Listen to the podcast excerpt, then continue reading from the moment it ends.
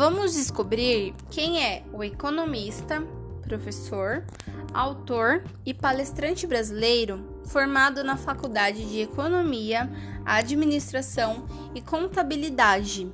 Seu nome é Eduardo Gianetti da Fonseca. Vamos ver alguns de seus pensamentos.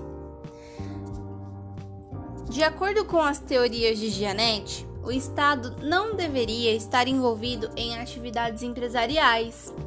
Não deveria subsidiar grupos privados e sim deveria suprir as necessidades básicas e cruciais da cidadania, como saneamento básico, ensino fundamental de qualidade, saúde pública, um sistema de aposentadoria universal. Ele também aborda questões voltadas para a economia, dizendo que o dinheiro público deveria ser gasto com mais afinco onde ele é arrecadado.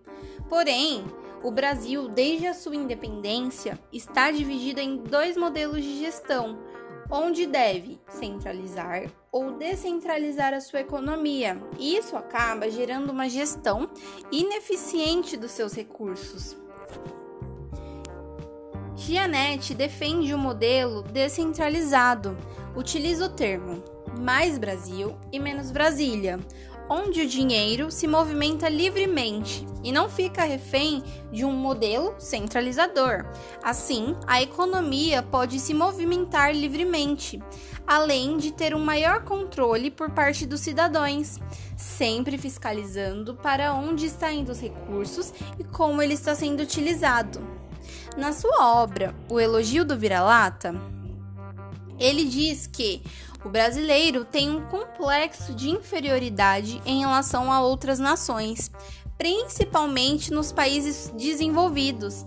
Nós nos sentimos menores. O fator de complexo do vira-lata, onde achamos que tudo que há de melhor está fora do eixo brasileiro, Porém, Gianetti destaca em sua obra que devemos deixar de pensar dessa maneira e viver do jeito que nós somos, sem imitar o outro, a cultura, e que valo devemos valorizar as coisas positivas em que temos em nosso território.